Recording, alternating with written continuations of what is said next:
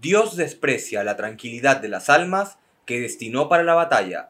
Hoy en Academia de Incrédulos, Juana de Arco, la mística y guerrera francesa que azotó Inglaterra.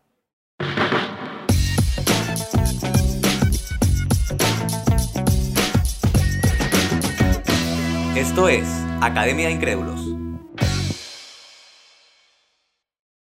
Hola, hola, ¿qué tal? Bienvenidos a un nuevo episodio de Academia de Incrédulos. Como siempre, un verdadero honor y placer que estén aquí junto a nosotros. Como siempre, un servidor, Yanio Marcano, en la conducción y Vicente Ramírez en edición y montaje. Al igual que todos los demás, este episodio también llega a ustedes gracias a Linien Estudio Creativo, arroba Linien Estudio en redes sociales.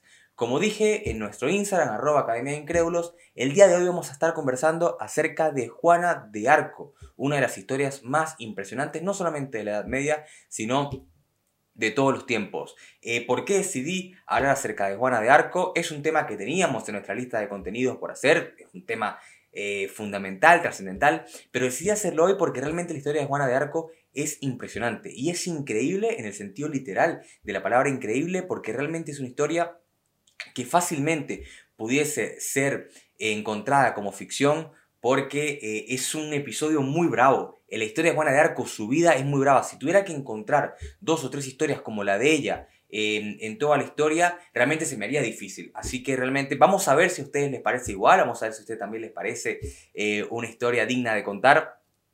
Así que sin nada más que añadir, vamos a comenzar como siempre a contextualizar para que se entienda un poco mejor el episodio. Hoy quiero hacerlo con tres cosas. La primera es tratar de explicar cuál era el estatus de la mujer en la Edad Media, porque sobre esto hay muchas discusiones, se ha hablado mucho, han corrido ríos de tinta y Hollywood ha hecho también su trabajo, creo yo que negativo. Bien, eh, sobre el papel de las mujeres en la Edad Media. ¿Las mujeres tenían derecho? Sí. ¿Por qué? Porque se ha dicho que no tenían derecho. Eh, las mujeres tenían alma, o sea, se sabe que tenían alma, pero es decir, se creía en la Edad Media que tenían alma, también es otro de los mitos que se cree que la iglesia decía que las mujeres no tenían alma. Esto es falso porque si no, no pudiesen haber sido bautizadas. Si se bautizó a las mujeres durante todo el milenio medieval, no se bautiza lo que no tiene alma. Eh, digo esto porque hay muchos mitos acerca de cuál era el papel de las mujeres. Es decir, era fácil ser mujer en la Edad Media por supuesto que no, era una sociedad muy estática, con un estatismo social muy pero que muy rígido y las mujeres claramente estaban muy pero que muy marcadas a lo que eran las labores domésticas del hogar y la crianza de los hijos. Eh, para concluir este tema, ¿era fácil ser mujer en la Edad Media?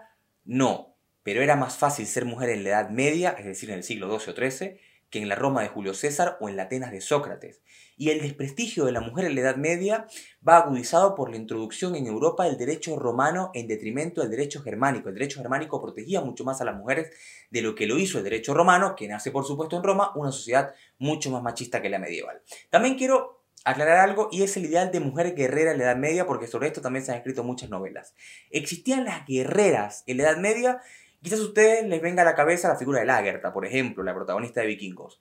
Existían, pero eran la excepción a la regla. Por ejemplo, Leonor de Aquitalia, de, One and Only, la, reina por excelencia de la Media, se sabe que luchó en la Segunda Cruzada con cota de malla y con espada, pero era un conflicto que le involucraba a ella. Me refiero a que a las mujeres no se les obligaba a hacer la guerra, sino que se les dejaba en el hogar mientras los maridos guerreaban. Y era algo, ojo, que las mujeres agradecían. Porque lo digo con mucha honestidad. Eh, la guerra medieval no es igual que salir a protestar hoy como se puede protestar por nuestros derechos. No es igual. Si yo hubiese sido eh, un ciudadano medieval, ojalá me hubiesen dejado en mi casa hilando y tejiendo en vez de ir a que me quiten la cabeza en un conflicto armado. ¿Bien? Así que eso. Pero, como repito, no era un momento de la historia fácil para las mujeres, pero tampoco fue el peor como ha querido dramatizar Hollywood. Bien, lo otro que quiero hablar es sobre el misticismo. ¿Por qué? Porque Juana de Arco fue una mística, además de guerrera. El misticismo, según la Real Academia Española, se entiende como un estado de perfección religiosa en el cual se genera una conexión entre el alma entre el alma o la persona y una divinidad. Bien, ¿el misticismo es un fenómeno medieval? No, pero se alcanza su punto álgido en la Edad Media porque claramente el milenio medieval es el momento en el cual la religión alcanza con mayor profundidad todas las esferas de la vida humana y hay muchos ejemplos de místicas medievales, como puede ser Santa Clara de Asís, Hildegarda de Virgen, por ejemplo, Margarita de Poiret.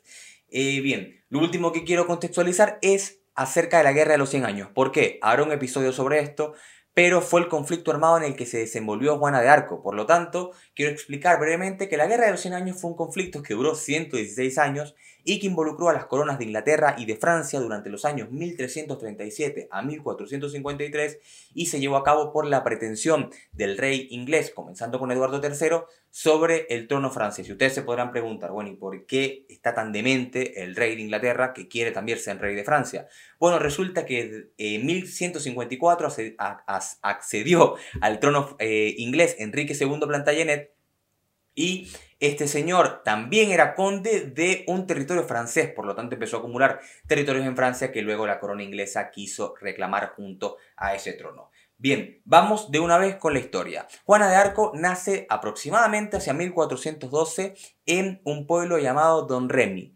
Se sabe que fue hija de Jacques de Arc y de Isabel Romé, eran campesinos, era una familia campesina pero medianamente acomodada porque además de campesino su padre tenía un trabajo como guardia local y como recaudador de impuestos. Tuvo cuatro hermanos y su infancia transcurre normal, es decir, una muchacha alegre, dada las labores de la casa, analfabeta como la mayoría de las personas, pero había dos cosas con Juana. La primera es que era muy devota, eh, en la Edad Media la gente era devota, pero Juan era un poco más devota de lo que puede ser un niño de su edad, de lo que puede ser un niño de su edad.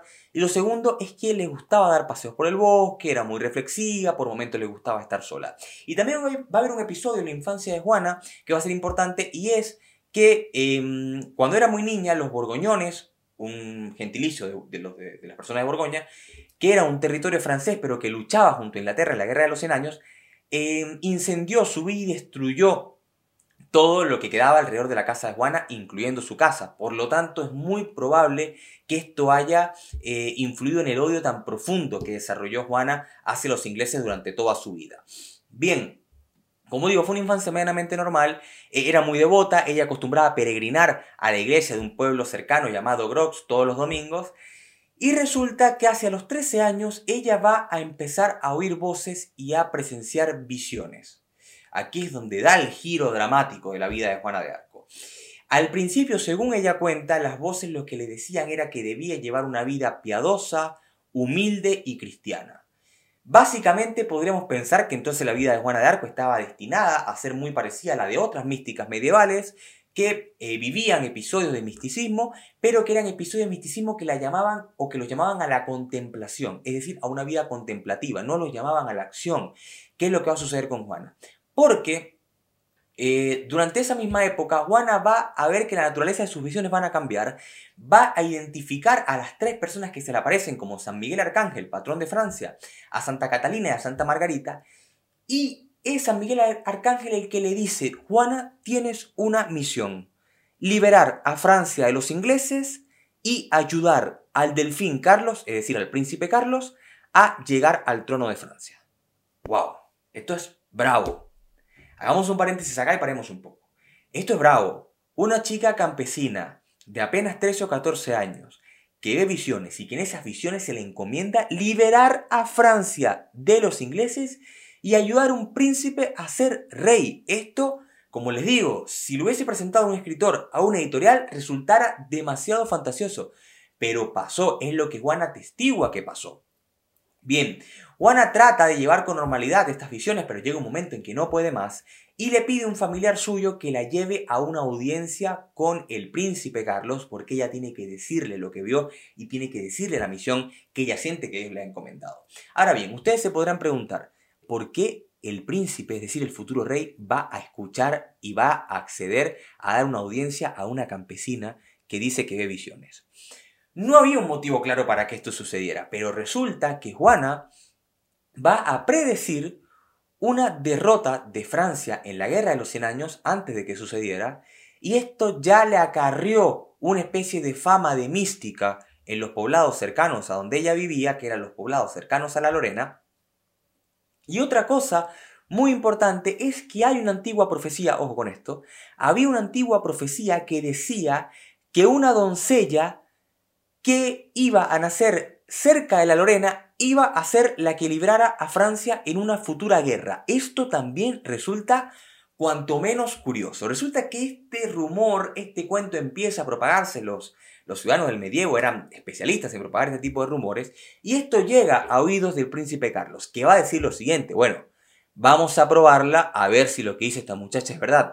Pero él dice, voy a hacer algo, él es muy astuto y dice lo siguiente, yo la voy a probar para ver si es una farsante o si realmente es una mística. Y lo que va a hacer es que cuando le presenta a su audiencia en Chinón en 1429, coloca a un impostor, es decir, a alguien vestido de rey en el trono, para que cuando Juana lo vea diga, sí, señor, usted, el príncipe Carlos, tengo que ayudarlo a ser rey, y salga él de una columna detrás y diga, no, tú eres una mentirosa porque el príncipe no es él, soy yo. Resulta que él intenta hacer esto y cuando Juana llega a Chinón, recibe, la recibe en audiencia, ve al impostor sentado en el trono y le dice muy afablemente, señor, usted es una muy buena persona, pero usted no es el príncipe Carlos. Cuidado, Cuidado, curioso. Sé que este canal lo siguen personas que habrán creyentes, habrán ateos, habrán agnósticos. Hablaremos de esto al final. Pero por lo menos es curioso. No estamos en el siglo XXI donde podemos googlear la foto de cualquier alcalde o cualquier príncipe y vamos a ver quién es. Es cuanto menos curioso. El príncipe Carlos, por supuesto, el delfín se asombra de esto, la llama a una audiencia privada y queda gratamente asombrado con lo que Juana le dice, por supuesto. Juana le dice, tú vas a ser rey, y el príncipe espectacular. Él dice, bueno, yo quiero ser rey, así que vamos por buen camino. Resulta que eh, Carlos se encontraba con em, su suegra, una señora eh, muy pragmática políticamente, y a ella le va a parecer bien todo esto que está sucediendo con Juana. Pero le va a parecer bien por una razón muy particular. Francia está perdiendo la guerra, le quedan muy pocos territorios y se cree que en los próximos días puede haber un desenlace crucial que termine decantando la guerra a favor de Inglaterra. Entonces lo que va a decir la suegra de Carlos y el propio Carlos van a decir, ya hemos intentado por todos los medios tácticas racionales para ganar la guerra, puede ser que el último recurso que tengamos sea usar a Juana como un recurso emocional. Y ustedes dirán, bueno, pero esto es súper fantasioso, que se vaya a ganar una guerra o que se piense la posibilidad de ganar una guerra sencillamente porque una mujer tenga visiones y diga que Dios la mandó a ganarla. Pero ojo, que hay un episodio muy parecido durante la Primera Cruzada en los cuales los cristianos están perdiendo una batalla en contra de los musulmanes cercana a Constantinopla y hay un fraile que dice haber encontrado un pedazo de la Vera Cruz se interpreta como símbolo de que Dios está con ellos y los cristianos le dan la vuelta a la batalla y terminan ganándole la, la batalla de los musulmanes. Entonces, hay que entender un poco cuál era el espíritu medieval para entender que en el corazón de estos hombres y mujeres de la Edad Media sí es posible que un símbolo de este tipo pudiera infundir un valor y un ímpetu necesario para, una, para ganar una batalla de este tipo.